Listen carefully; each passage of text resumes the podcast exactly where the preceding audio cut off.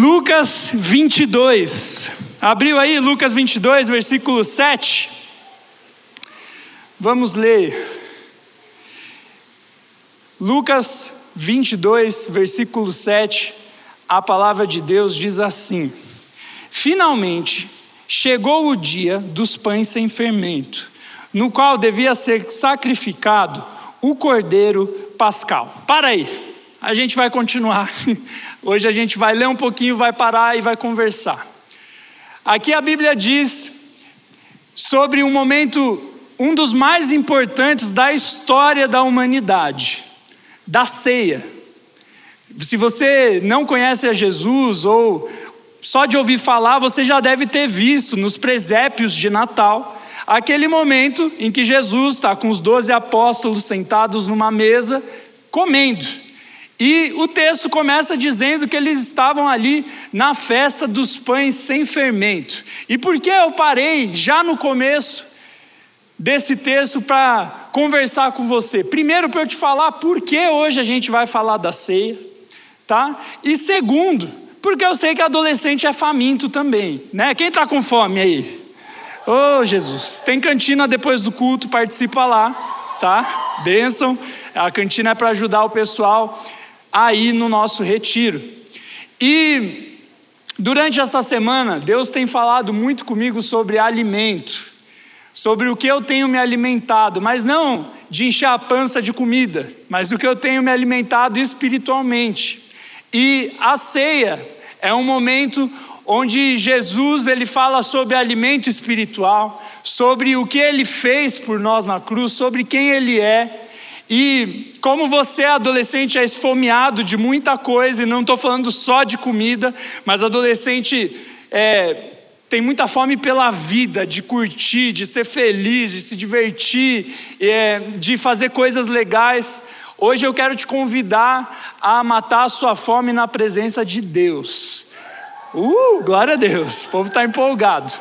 E além disso também, porque hoje nós vamos ter a primeira ceia do ano Flow. Pode aplaudir Jesus aí? Deus é bom. Se olhar na frente da sua cadeira aí, já tem os copinhos da ceia. No final da pregação, a gente vai fazer o nosso momento de ceia, tá? E hoje a gente vai estudar um pouquinho esse texto da ceia. Quero pedir para você fazer silêncio, vocês ficarem empolgados com um copinho. Não é para comer agora, hein, rapá? Tá? Enfim, a gente tem fome de muita coisa e Jesus sabia disso. É interessante que a gente vai estudar o significado da ceia mais profundamente, mas a maioria de nós sabe o básico, que a ceia significa que Jesus deu o seu corpo, que representa o pão, na cruz por nós e deu o seu sangue para que a gente fosse purificado. A gente vai falar disso mais para frente. Mas eu acho legal de que Jesus ele queria instituir um memorial. Algo que fosse lembrado por todas as gerações de cristãos. Ele mais para frente no texto vai falar: "Façam isso em memória de mim". Ele queria um memorial. E por que memoriais são importantes? Porque geralmente tem monumentos que nos lembram de determinadas coisas. Então, a ceia é um monumento para lembrar o sacrifício de Jesus na cruz. Só que, eu não sei se já parou para pensar, mas Jesus escolheu, e a gente viu aqui nesse versículo,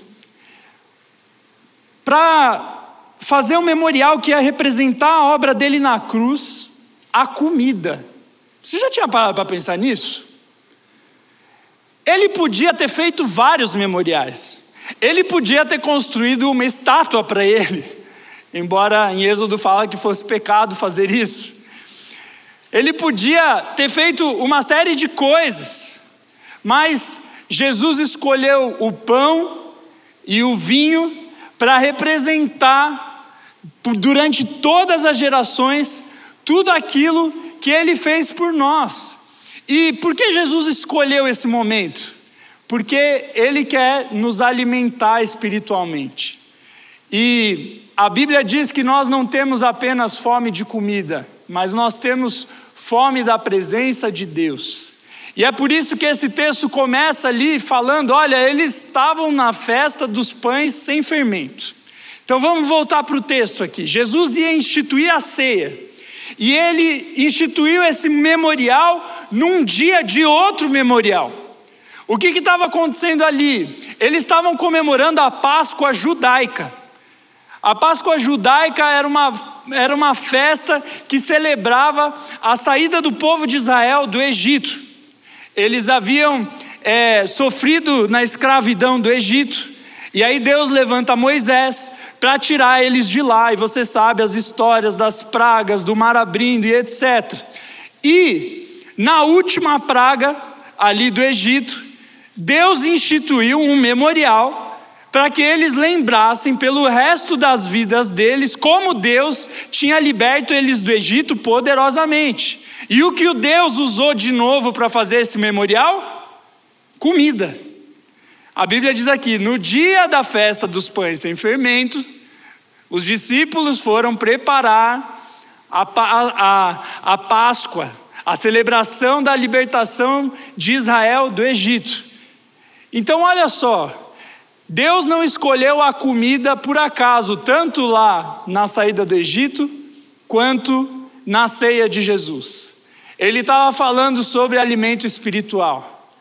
Ele não estava simplesmente falando de pão sem fermento e depois do pão que representava o corpo dele ia alimentar as pessoas fisicamente. Ele estava falando de alimento espiritual.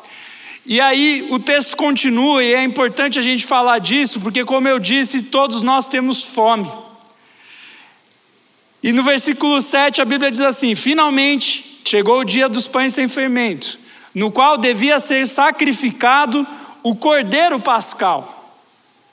O que, que acontecia? Ali na festa da Páscoa judaica, eles estavam celebrando a saída do Egito, mas a Bíblia diz que em Êxodo 12, eles fazem algo especial na saída ali do Egito, eles fazem esse memorial de saída, e esse memorial de saída envolvia a morte de um, de um cordeiro pascal. O que significava esse cordeiro? A última praga ali do Egito era que Deus ia passar no Egito, e por causa da rebeldia do povo egípcio, todos os primogênitos, os primeiros filhos dos egípcios e as primeiras crias de animais iriam morrer uma coisa tensa, pesada, mas Deus é justo. E nós recebemos a consequência dos nossos pecados, e os egípcios estavam recebendo a consequência dos pecados deles. E aí, quando Deus vai mandar essa última praga para libertar o povo de Israel, ele fala: Olha, eu quero que vocês sacrifiquem um cordeiro, e que vocês peguem esse cordeiro e molhem no sangue dele a mão de vocês ou alguma coisa e coloque o sangue do cordeiro no batente das portas. E quando o anjo do Senhor estiver passando com a praga, ele vai olhar as portas que tem o sangue do cordeiro e as pessoas que estão ali dentro estarão salvas e livres do juízo. Então, se você já é crente há mais tempo, você já sacou que Jesus veio ressignificar isso na ceia. Eles estavam ali celebrando a antiga aliança, a primeira aliança que Deus fez, a primeira libertação que Deus fez no Egito.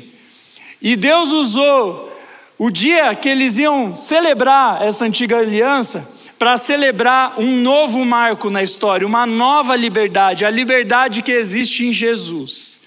E aí chega o momento da ceia. Então, eles estão ali, estão pensando onde eles vão sacrificar o cordeiro pascal. Então, eles continuam ali no versículo 8 em diante. Deixa eu vir aqui que eu perdi aqui o texto, gente. Ô oh, Jesus amado. Deixa eu achar aqui.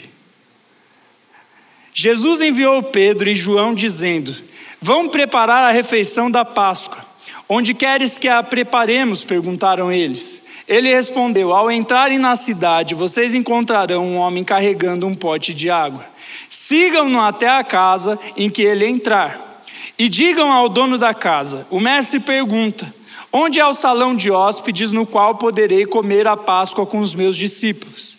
Ele lhes mostrará uma ampla sala no andar superior, toda mobiliada, e façam ali os preparativos. Eles saíram e encontraram tudo como Jesus lhes tinha dito, então prepararam a Páscoa. Quando chegou a hora, Jesus e os seus discípulos reclinaram-se à mesa e disse-lhes: Desejei ansiosamente comer esta Páscoa com vocês antes de sofrer.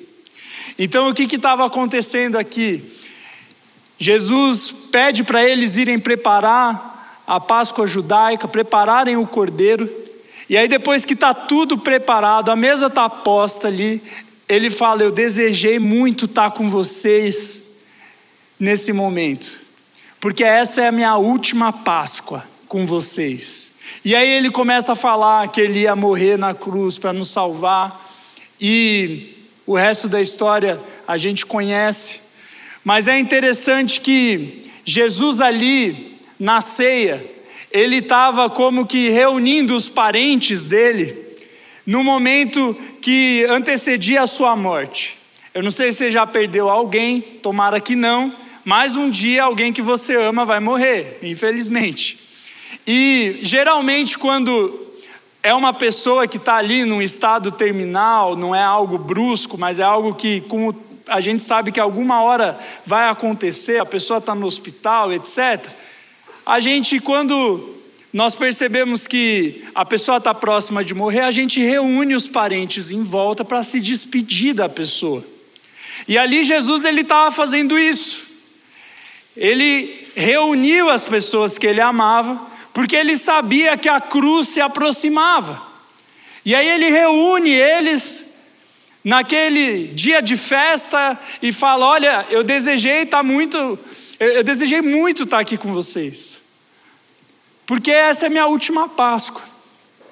E aí ele começa a falar sobre a ceia. Mas a primeira coisa que esse texto me ensina, e te ensina também, é sobre a liberdade que Jesus nos dá. Ele nos torna pessoas livres. Mas, pastor, onde você enxerga isso? É simples. Eles estavam ali celebrando a liberdade que Deus havia dado para o povo de Israel em relação ao Egito. E ali ele estava celebrando um novo marco, onde ele iria nos libertar dos nossos pecados na cruz. Por isso que nós chamamos de Jesus de o Cordeiro de Deus. E é por isso que nós celebramos a morte e ressurreição de Jesus com a Páscoa. Porque é a nova Páscoa que Jesus estava instituindo. Mas ele estava trazendo uma nova liberdade. Antes era da opressão de uma nação que dominava sobre Israel. Agora Jesus estava libertando todo aquele que cresce nele do pecado, de Satanás, do inferno, do juízo. Ele estava ressignificando. É como se o Egito e o povo de Israel fosse uma prefiguração do que Jesus iria fazer alguns séculos depois. E por que isso é importante? Nós hoje estamos conversando sobre fome. O título dessa mensagem é Fome de quê?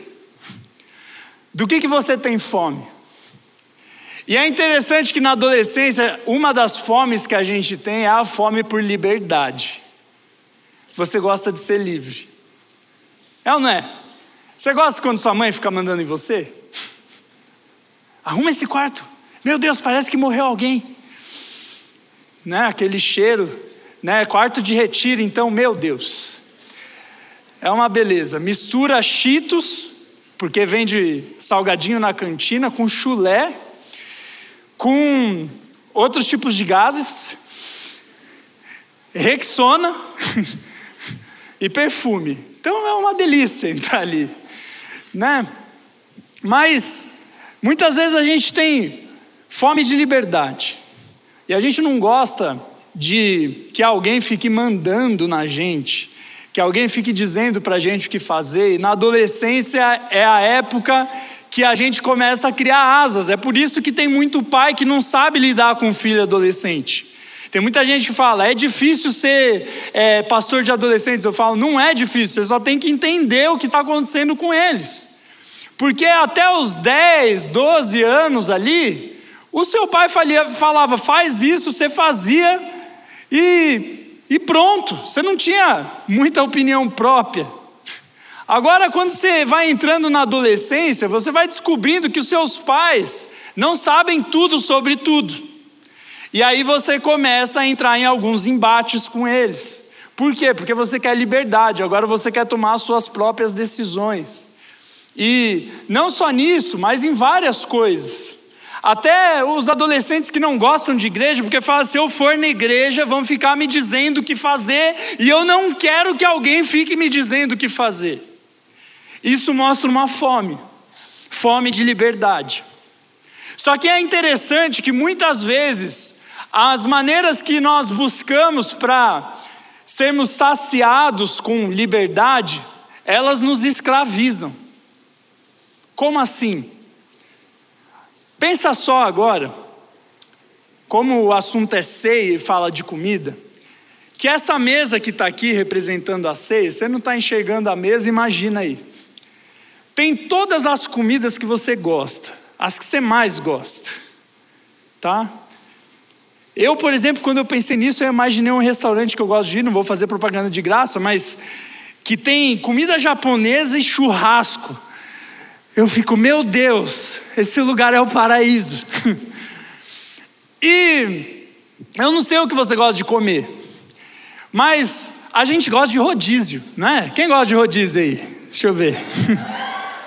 É muito bom, a gente gosta de rodízio. Por quê? Porque você é livre para comer o que você quiser e quanto você quiser e sair de lá rolando. Você dá prejuízo para o restaurante.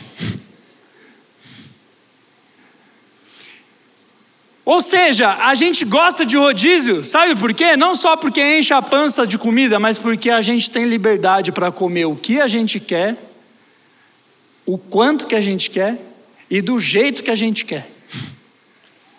Mais um momento onde a nossa fome de liberdade está presente. Só que lembra que eu falei que nem sempre a gente mata a nossa fome por liberdade do jeito certo? E é por isso que nós precisamos de Jesus, o Cordeiro Pascal. Porque quantas vezes eu e você nos entupimos de comida, porque nós éramos livres, a gente podia comer quanto quiser, do jeito que quiser, como quiser. Mas depois que você fez tudo do jeito que você queria, você falou: por que eu fiz isso? Já não bateu um arrependimento? Quando você comeu muito, aí Elias, você está mal, tem uma guerra espiritual aqui dentro de você, uma batalha de Satanás acontecendo. E aí você fica, por que eu comi tanto, meu Deus? Nós não sabemos muitas vezes usar a nossa liberdade. E é por isso que a Bíblia diz que gula é pecado. Não é porque Deus quer controlar o quanto você come, mas Ele sabe que se você fizer tudo do jeito que você quiser, quem vai acabar mal é você mesmo. Então Deus está preocupado com você, e não só em relação à gula, mas em relação a todas, todos os mandamentos que Deus dá para nós, Ele está nos guardando e não nos controlando. E é interessante que quando nós obedecemos esses mandamentos, nós nos tornamos livres. É uma coisa meio difícil de entender, é um conceito meio paradoxal. Porque na nossa cabeça é quanto menos regras tiver, mais livre eu sou. Só que Jesus diz: quanto mais você obedece a Deus, mais livre você é. Porque a liberdade não está em fazer tudo o que você quer, do jeito que você quer, com quem você quer, aonde você quer. A liberdade está em você ser tentado a fazer tudo do jeito que você quer, como você quer, com quem você quer, e você poder dizer: não, eu não sou movido pelo meu estômago. Eu não sou movido pelas minhas vontades. A liberdade está quando eu consigo dizer não para aquilo que eu estou com vontade de fazer, mas que eu sei que não vai me fazer bem e que Deus disse que não vai me fazer bem. É por isso que nós obedecemos a Deus, não é porque Ele nos controla, mas porque Ele nos ensina a dizer não para aquilo que nos faz mal. E é interessante que eu e a minha esposa, ela não está aqui, ela está viajando, estou com saudades da minha esposa, mas, oh, que coisa linda, né? E a gente fez um combinado de quando a gente foi para esses rodízios, para as festas, festa de criança, então, que é uma maravilha, né? Bolinha de queijo, coxinha, brigadeiro tal a gente fez um combinado que a gente ia se ajudar a sermos livres nessas festas, dizendo não para o exagero. E é tão legal quando a gente sai de uma festa, sai de um rodízio de boa, saciado, feliz, mas sem ter passado do ponto.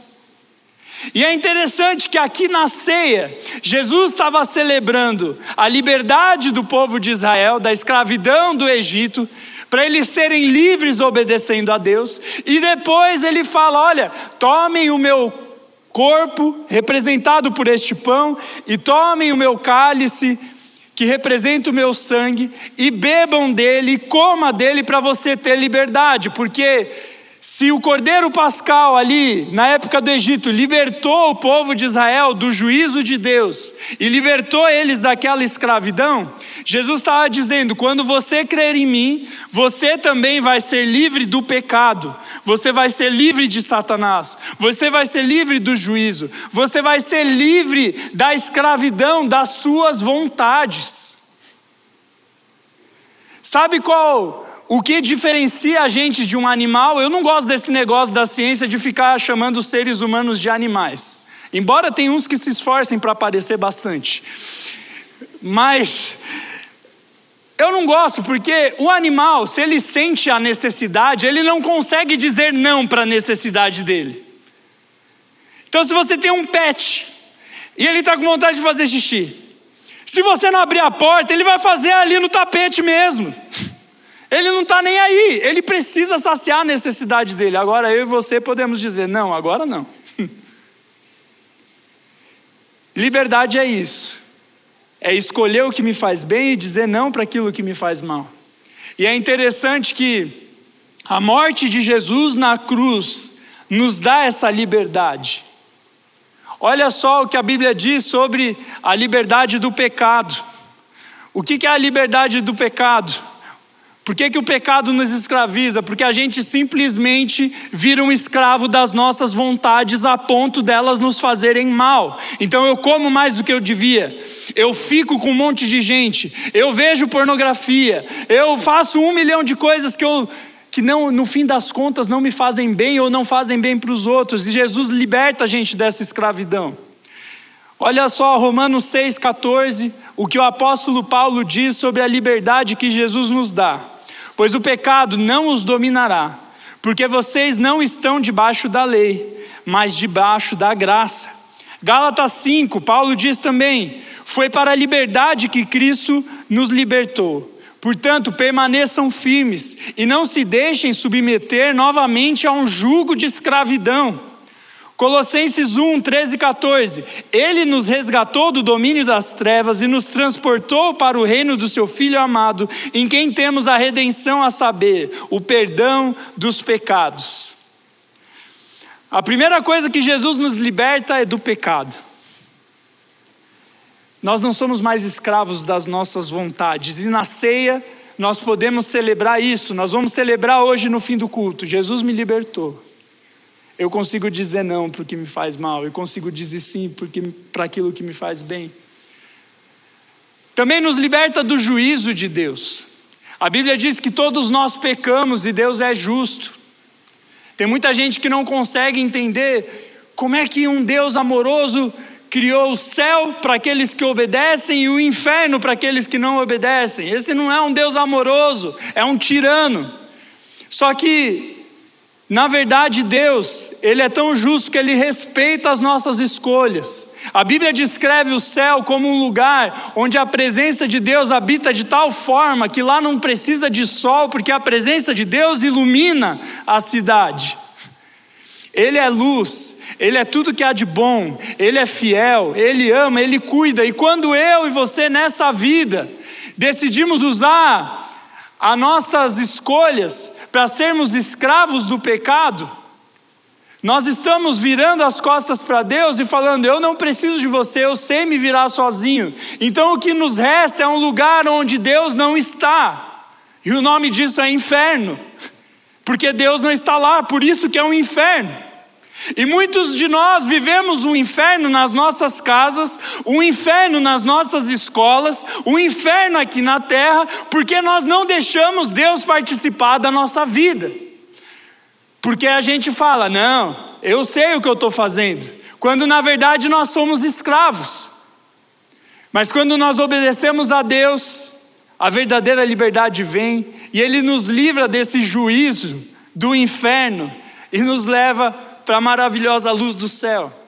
Então ele nos liberta do pecado, ele nos liberta do inferno, ele nos liberta de Satanás. Porque Satanás, ele não é um bichinho com tridente, com um chifre e a camisa do Palmeiras. Para mim, Satanás seria assim, tá? Ah, e não é assim. Ele sabe que nós somos escravos das nossas vontades sem Jesus. Então ele não aparece desse jeito para você. Ele aparece num rodízio, com todas as comidas. Ele fala: coma, tudo que você quiser, do jeito que você quiser. Eu já falei isso aqui algumas vezes. O pecado entrou no mundo com Adão e Eva fazendo o quê? Comendo. Judas, logo depois do texto da ceia, ele come o pão da traição e vai lá. Como que Satanás aparece? No rodízio. Não estou falando que rodízio é do Satanás, mas pode ser. ele aparece para você bonito, meninas, com aquele olho, com aquele corpo, falando: vem cá, não dá nada. Mesma coisa para os meninos. É, Deus usa muita gente, inclusive muita gente que está aqui. Eu falei, Deus ou o diabo? Falei, Deus. Não, tá, Deus usa muita gente que está aqui, mas Deus, o diabo usa muita gente que está aqui também. Para nos tornar escravos. E aí vem o mundo falando: não, não deixem a igreja colocar regra nas coisas, pode fazer sexo homem com homem, mulher com mulher, do jeito que quiser, você pode mudar de sexo, você pode fazer tudo o que você quiser. Mas o que acontece com as pessoas que vivem assim? Eu atendo as pessoas que vivem assim. Eu vejo o que acontece na vida delas. Eu vejo que a maioria delas foi abusada sexualmente e não foi uma escolha ser gay. Não, foi abusado pelo tio, pelo pai, pelo irmão, pelo amigo.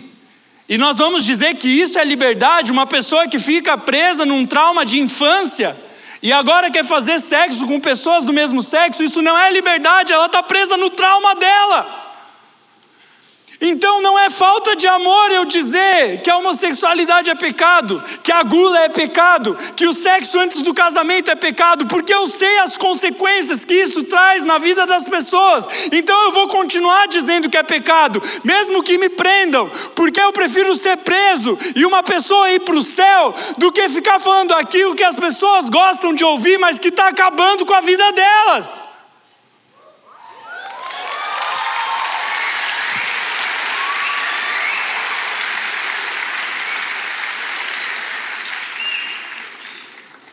Isso não é liberdade.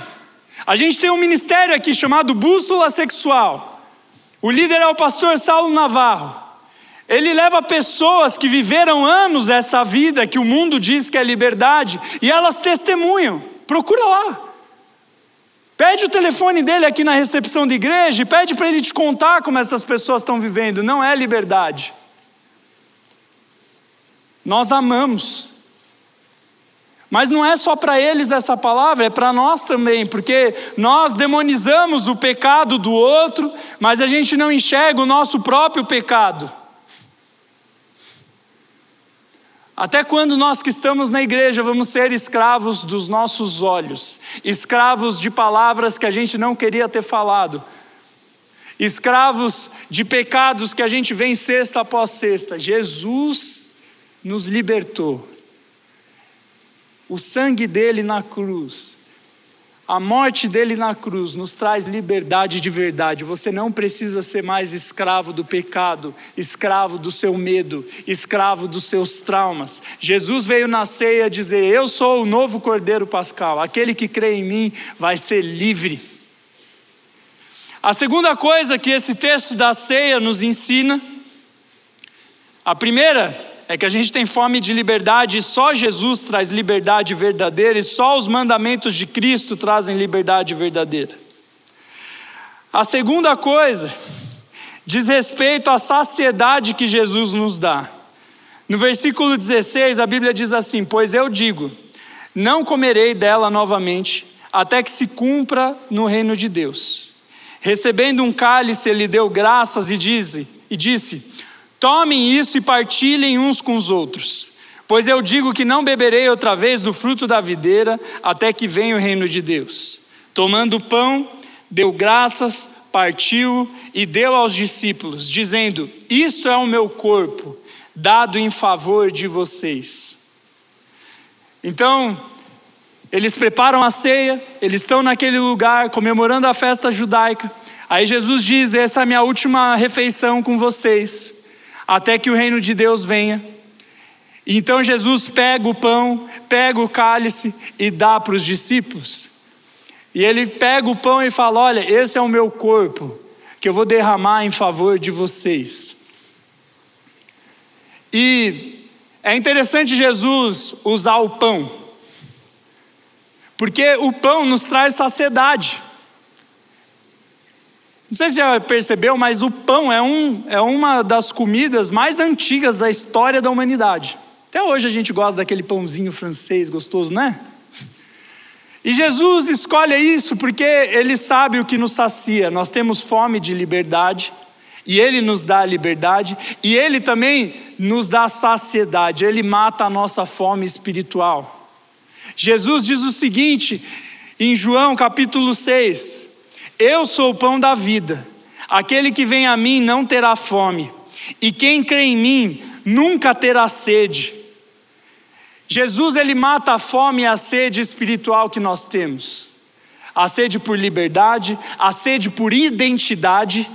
Muito do que eu falei aqui, seja sobre homossexualidade ou seja sobre outros pecados que nós cometemos, dizem respeito a gente querer a nossa identidade. Nós queremos ser livres, então nós fazemos as coisas do jeito que nós queremos e nós tentamos ser autênticos, ser únicos.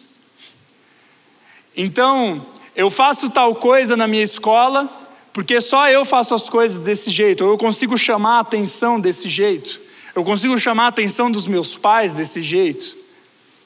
Eu consigo chamar atenção com essas roupas que eu uso. Eu consigo chamar atenção com as fotos que eu posto no Instagram. E aí nós temos fome de uma identidade. E Jesus diz: só eu sacio essa fome que você tem. Para de procurar alimento em coisa que te escraviza, seja em pessoas, seja em comida, seja em coisas, e busque saciedade em Jesus. Você está se alimentando do quê? E não estou falando só de comida. O que, que você alimenta a tua cabeça? Cara, eu atendi um menino esses dias que os pais dele levaram ele porque ele não estava conseguindo ir bem na escola e os pais dele estavam falando, é por causa do celular, pastor. Ele não sai desse celular. Ele tem que estudar e fica no celular. E o Piá estava ali e falava: Nossa, meus pais estão exagerando, tal. E geralmente, quando eu atendo as famílias no ministério, eu não atendo só o adolescente, eu atendo o pai, a mãe e o filho, e o Espírito Santo também. Por quê? Porque é um todo ali, né? Tem gente que traz o filho como se eu tivesse que consertar o filho, mas se o filho está muito longe de Deus, provavelmente o pai também está. Mas isso é outra conversa para o culto dos pais, dia 18, vamos ter.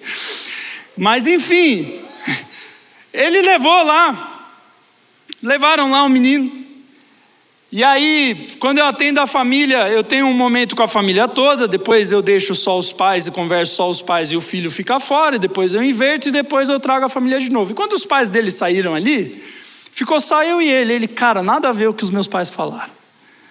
Eu falei, tá bom, mas vamos fazer o seguinte: me dá teu iPhone e deixa eu ver o teu relatório semanal de horas. Cara, eu peguei ele estava gastando oito horas por dia no celular.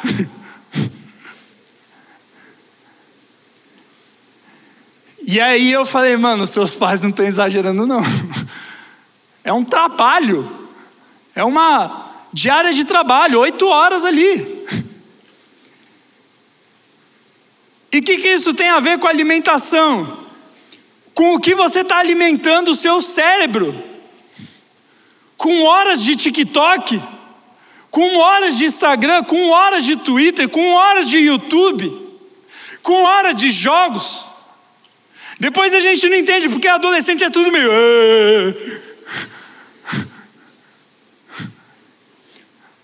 Olha com que a gente está alimentando. E é interessante porque essa fome que a gente tenta matar em lugares errados e não em Jesus, ela é insaciável. Você começa a rolar o feed no TikTok falando, eu vou ficar aqui só cinco minutos. Você começa vendo coisas interessantes. Chega no final, você está vendo, sei lá, dois gatos brigando. Umas coisas aleatórias.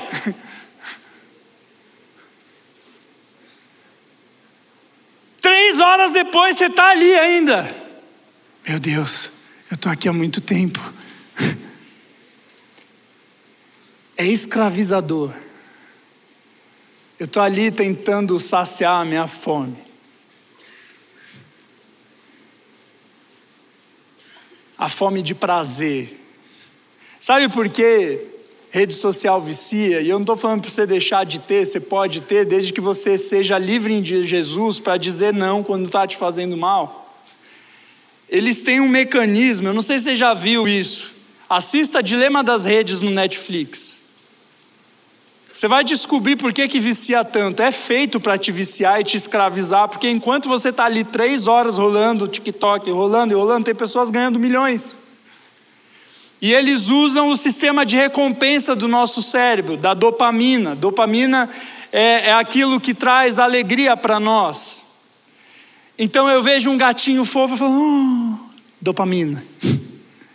Aí eu quero ver outro, eu quero ver outro, eu quero ver outro. E você vai indo. Com a pornografia, mesma coisa. Escravização por meio da dopamina. Com vários pecados é assim: a gula, dopamina. Eu como pão, como lá dois hambúrgueres, que eu não precisava comer dois, eu devia ter comido um só, mas aquilo gera dopamina. No quarto hambúrguer você quer morrer. Porque a gente está procurando nos, nos saciar no lugar errado. Só Jesus traz saciedade verdadeira. Porque Jesus me ensina a dizer não para aquilo que me escraviza. E fala: não, eu não preciso viver assim. Não, eu não preciso de todas as mulheres, eu posso me casar com uma e ser feliz. Não, eu não preciso comer a rodo. Eu não, eu não preciso. Não, eu não preciso. Eu posso falar para, porque Jesus me libertou. E aí eu começo a ser pleno.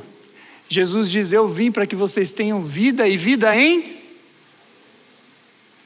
Pô, estamos num velório. Vida em abundância. Vida verdadeira. O que você está procurando na internet não está na internet, está no seu quarto, quando você abre a sua Bíblia e se ajoelha. Está ali. Esse é o local que nos traz saciedade, a presença de Deus. Ela nos sacia. Busque mais a Deus, e você vai entender o que eu estou falando. Não tem nada melhor quando nós buscamos a Deus e somos saciados. Está com fome de quê, cara? De liberdade, Jesus te liberta. De saciedade, Jesus é o pão da vida.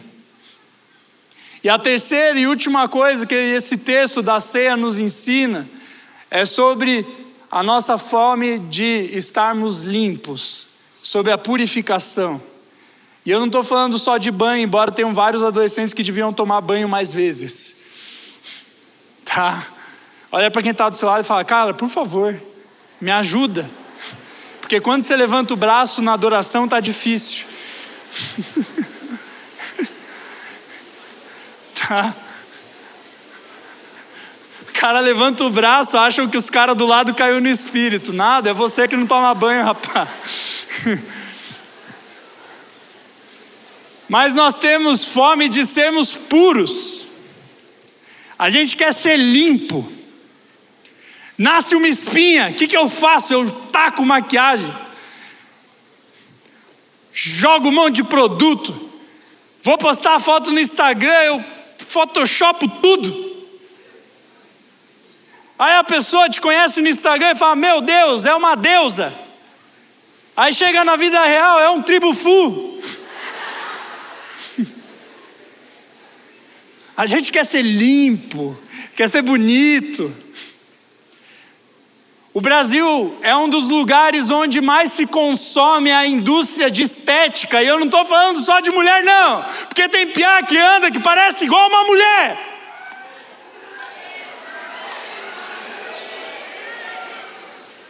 Ai, pastor, deixa ele ser quem ele quer ser. Tá bom, meu filho. Mas o problema é que o jeito que a gente se veste, o jeito que a gente se trata, o jeito que a gente trata o nosso corpo não diz respeito só do jeito que eu gosto de andar, mas de quem eu gosto de ser. Deus te chamou para ser homem de Deus e mulher de Deus, e ponto. Você não precisa nem ser crente para ver isso, a biologia está aí para comprovar, gente.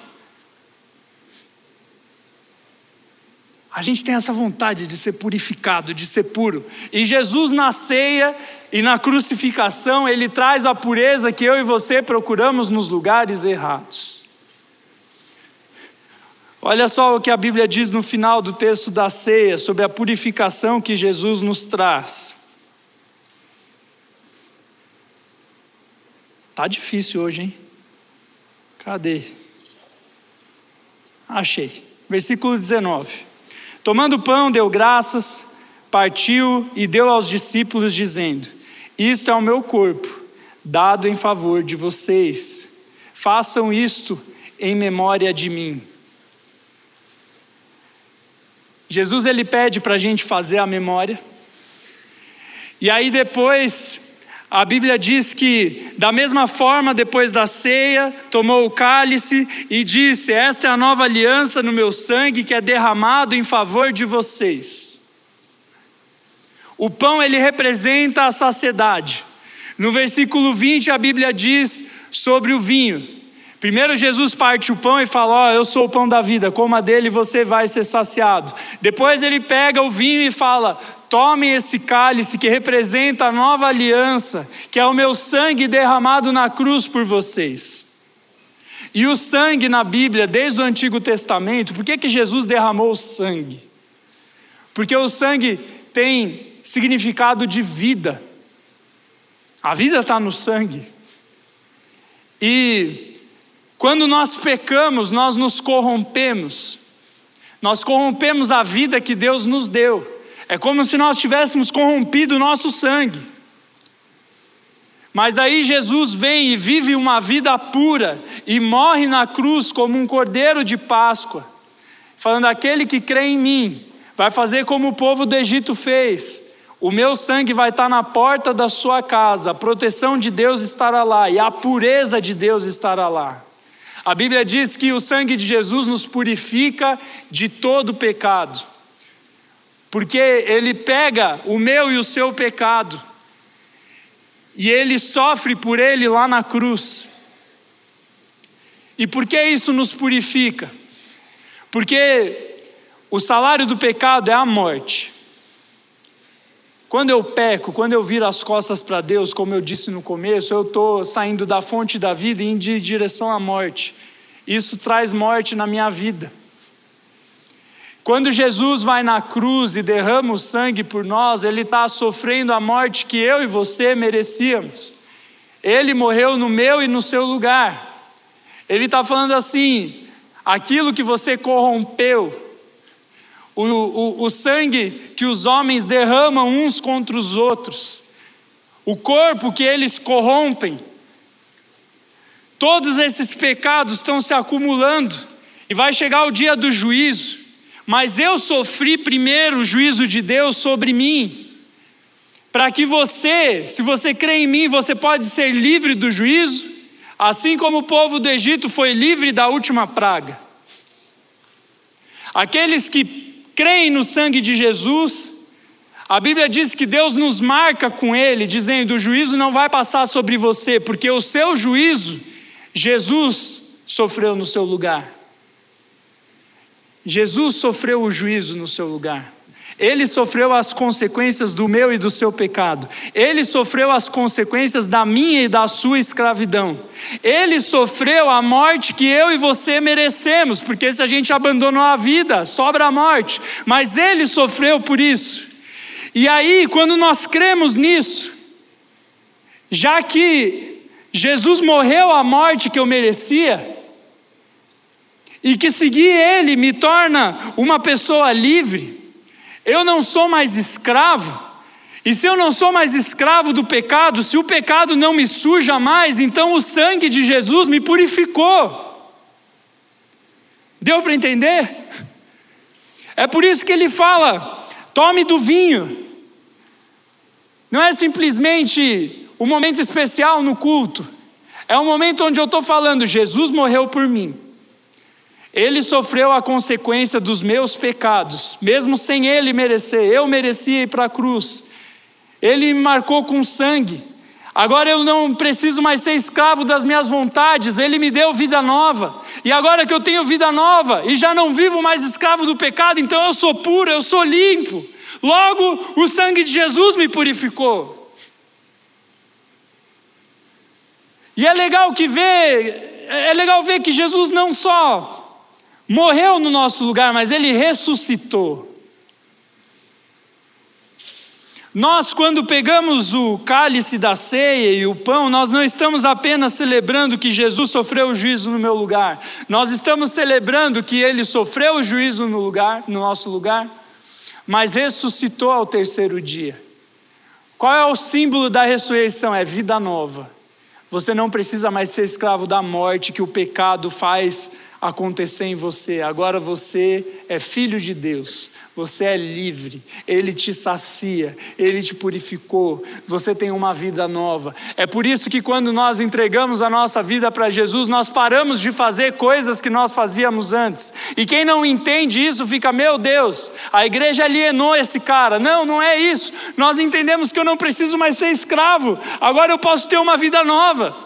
Agora eu posso ser feliz sem tudo aquilo que eu achava que me fazia feliz, mas eu sou feliz com coisas novas. A presença de Deus me sacia, as amizades de Deus me ajudam. Quando eu sofro, Jesus está ali comigo, porque a presença de Deus começa a habitar junto comigo, porque Ele me purificou. E quando eu sou purificado, o Deus puro habita dentro de mim, e eu posso viver uma vida nova, feliz, e a felicidade não é simplesmente a ausência de problemas. Muito pelo contrário, nós vemos os homens e as mulheres de Deus na Bíblia, mesmo depois de entregar a vida para Jesus, sofrendo. Paulo sofreu, Jesus sofreu. Só que mesmo em meio ao sofrimento, eles conseguiam sorrir, porque tudo posso naquele que me fortalece. Porque os sofrimentos que eu passo agora são momentâneos, eu vou passar a eternidade no céu. Eu posso passar 80 anos aqui sofrendo, mas eu vou passar a eternidade no céu. E aí, as coisas desse mundo não me agarram mais. Eu não tenho mais medo do escuro. Eu não tenho mais medo do que as pessoas acham de mim. Eu não sou mais escravo do pecado. Isso não faz mais efeito em mim, porque o Deus eterno colocou a eternidade dentro do meu coração.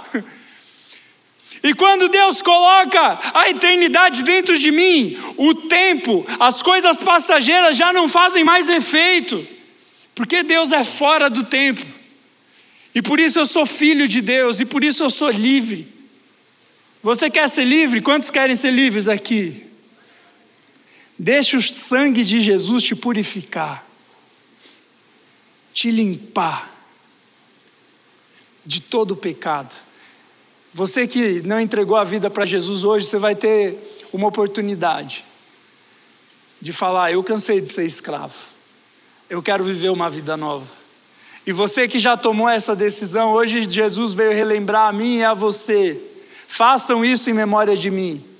Lembrem do que eu fiz por vocês. Lembrem da liberdade que eu te dei e use ela bem. E você vai ter vida plena seja sofrendo ou na alegria, você vai ter vida plena. Amém?